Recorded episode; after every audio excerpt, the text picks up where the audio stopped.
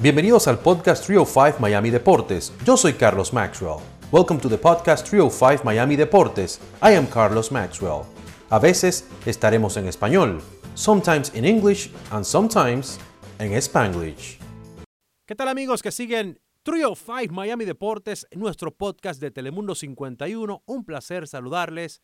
En esta ocasión vamos a tener algo diferente porque vamos a tener un programa especial en audio lo que hicimos en Tokio, Japón, en el año 2019. Pero antes quiero decirles lo que hemos estado haciendo por acá en Telemundo 51 un poquito, aparte de la gran cobertura que ha tenido nuestra cadena Telemundo a través de sus plataformas digitales, a través de Telemundo, a través de Universo.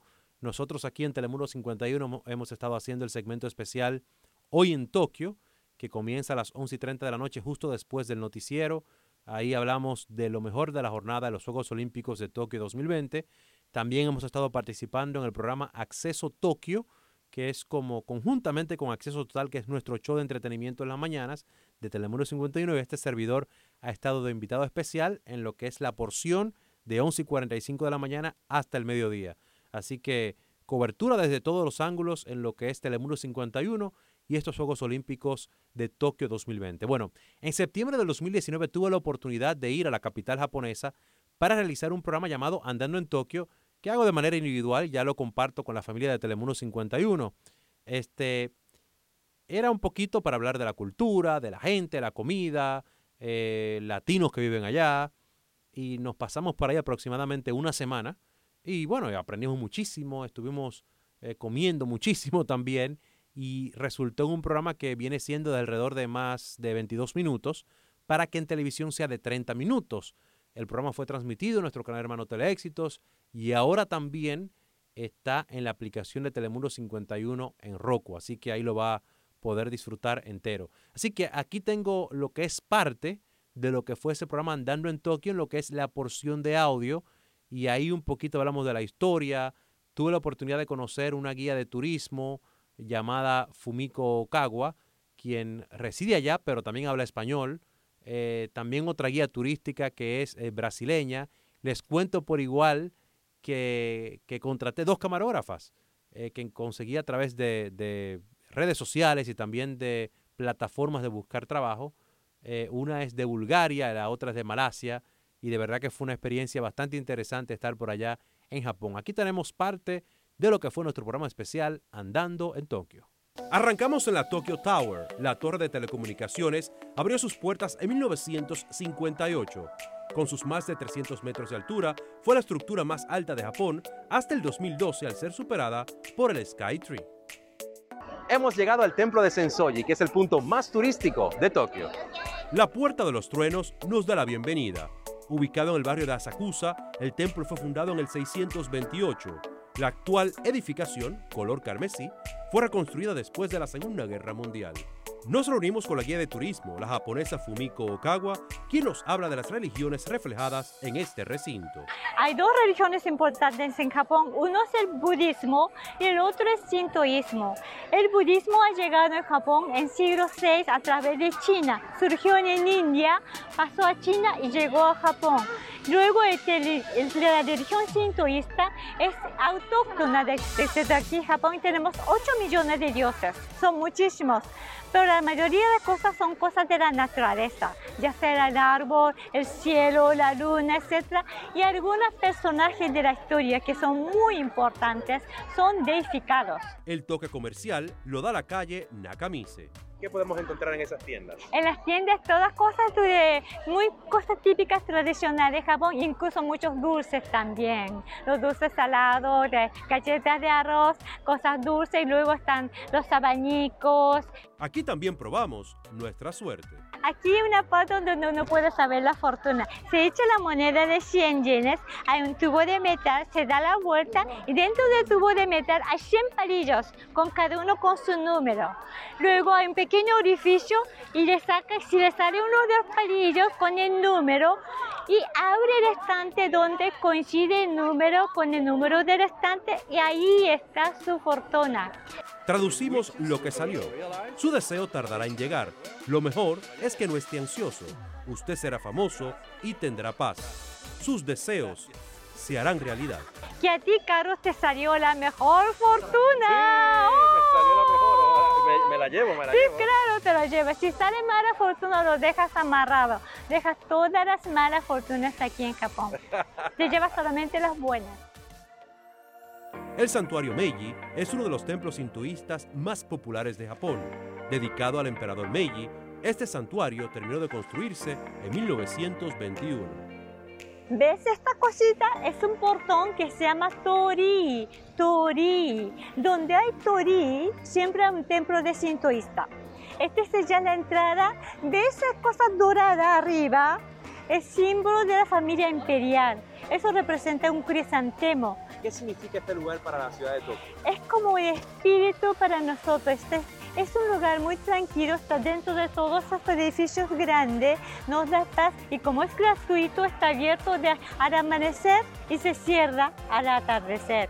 Venimos especialmente para el año nuevo, luego para los bautismos de los niños, luego los niños cuando cumplen 3, 5 y 7 años y también para la boda. El sistema de metro se caracteriza por su puntualidad y limpieza. Son 13 líneas en total, 9 del metro de Tokio y 4 de la empresa Toei. Más de 8 millones y medio de personas utilizan esta vía de transporte cada día. Uno hasta puede disfrutar de un buen café mientras espera o va de pasada. Muy rico, por cierto. El béisbol estará de regreso en los Juegos Olímpicos de Tokio y aunque serán jugados en Yokohama y Fukushima, el ser un fanático del béisbol, como es mi caso, y no asistir al Tokyo Dome es como no haber venido a esta gran ciudad. El Tokyo Dome fue inaugurado en 1988. Es la casa de los Yomiuri Giants en la liga japonesa. Con capacidad para 55 mil personas, este recinto techado ha sido sede de clásicos mundiales de béisbol, de partidos de grandes ligas y hasta de fútbol americano. También se han realizado conciertos y otros eventos. El lanzador dominicano Ruby de la Rosa nos habla de la experiencia de jugar en este majestuoso estadio. Es algo bien emocionante, algo que llena a uno de, de motivo, o sea, motiva a uno para cada vez que le toque jugar del 100%. Acudimos a un partido de los Giants y los Hanshin Tigers. Cada equipo tiene la oportunidad de realizar sus cánticos de manera organizada.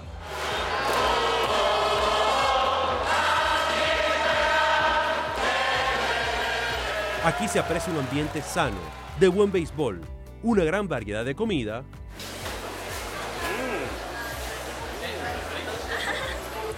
y diversión garantizada. Aunque quizás se puede hacer en cualquier lugar, no hay mejor escenario para disfrutar de sushi con béisbol que el Tokyo Dome. Antes de irnos, hicimos una entrevista divertida con Ruby. Ruby, si no hubiese sido pelotero, ¿qué hubiese sido? Buena pregunta, no sé. ¿Cuál es tu música favorita? ¿Qué tú escuchas?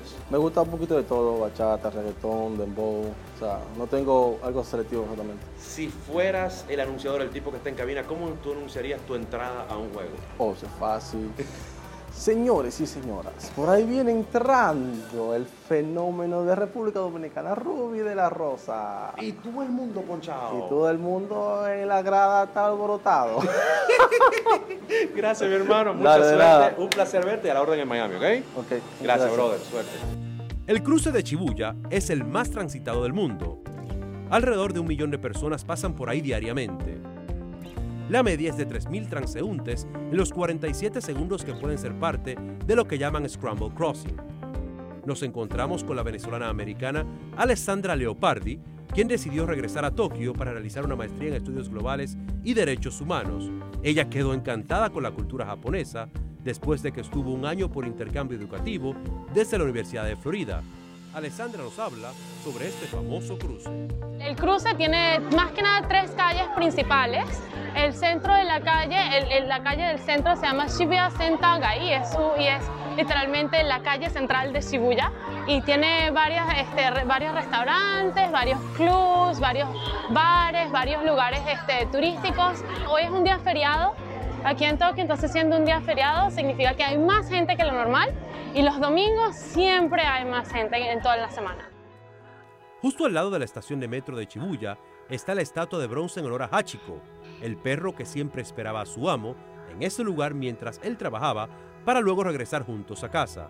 El ingeniero agrónomo Eisaburo Bueno murió en su trabajo y el perro lo esperó por nueve años hasta fallecer en 1935. las personas que siempre iban a la estación de tren y lo veían ahí esperando, siempre preguntaban, pero ¿quién espera? ¿Pero quién espera? Y era su dueño. Los comerciantes de los alrededores se hicieron cargo de Hachiko. Incluso se han producido varias películas sobre el tema. El dueño de Hachiko está enterrado cerca de aquí, en, un, en un, cementerio que está detrás de todos los edificios, en un parque más o menos al, al norte de Shibuya. Y Hachiko también está enterrado justo al lado. ¿En serio? Sí, y es, y es un, cementerio, un cementerio público, entonces muchas, muchas personas van a visitarlo y le dejan comida a Hachiko y le dejan regalos al dueño también. Están enterrados justo uno al lado del otro. Bueno, ya hemos llegado a Shinjuku, un distrito de entretenimiento y de comida local aquí en Tokio. En este vecindario cosmopolita es que podemos encontrar la mayor cantidad de edificios altos y hoteles de lujo de la ciudad. Es para caminar, pero más que nada para divertirse. Entonces, si uno quiere venir a tomar o uno quiere este, pasar unas horas este, jugando videojuegos o ir hasta ver conciertos, es más que nada para ese tipo de cosas. Caminamos por los callejones llamados Memory Lane, que están compuestos por pequeños bares y restaurantes. Shinjuku es definitivamente el vecindario ideal para el ocio cuando cae el sol en Tokio. Ahora estamos en una de las calles más tradicionales de Tokio, la de Kagurasaka. Lo antiguo y lo moderno se mezclan en ese vecindario, que es más visitado por los locales, pero que vale la pena conocer. Los restaurantes, las tiendas y las cafeterías tradicionales adornan la calle de la que fue la casa de muchos samuráis durante el periodo de Edo. La guía turística brasileña Isabel de Moura Andrade nos acompañó en el recorrido. Y ahora es una calle que se encuentra los kimonos, los dulces tradicionales japoneses, el té, muchos productos de Japón. Y si tienes solo dos días de se quedar en Tokio, no tienes tiempo, venir a Kakuresaka, que tiene todo. También podemos encontrar el templo Senkokuji, el cual fue destruido en 1945 durante la Segunda Guerra Mundial.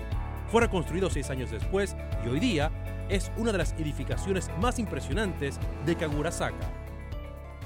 Caminando por aquí, nos encontramos a la colombiana Mónica Miranda, quien junto a su esposo japonés posee un negocio de venta de flores. Las mismas son importadas de Colombia pues llegan por ahí, las traen los importadores. Lo que nosotros hacemos es que las traemos directamente desde las fincas colombianas, las compramos y las, los importadores acá nos hacen toda la distribución y las traemos a estos kioscos que son nuestros negocios.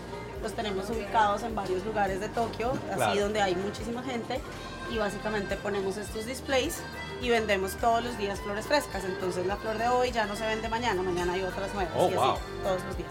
Para los Juegos Olímpicos espera mucho movimiento, pues se estima que Tokio reciba a más de 600.000 visitantes. De todo un poco encontramos en esta calle.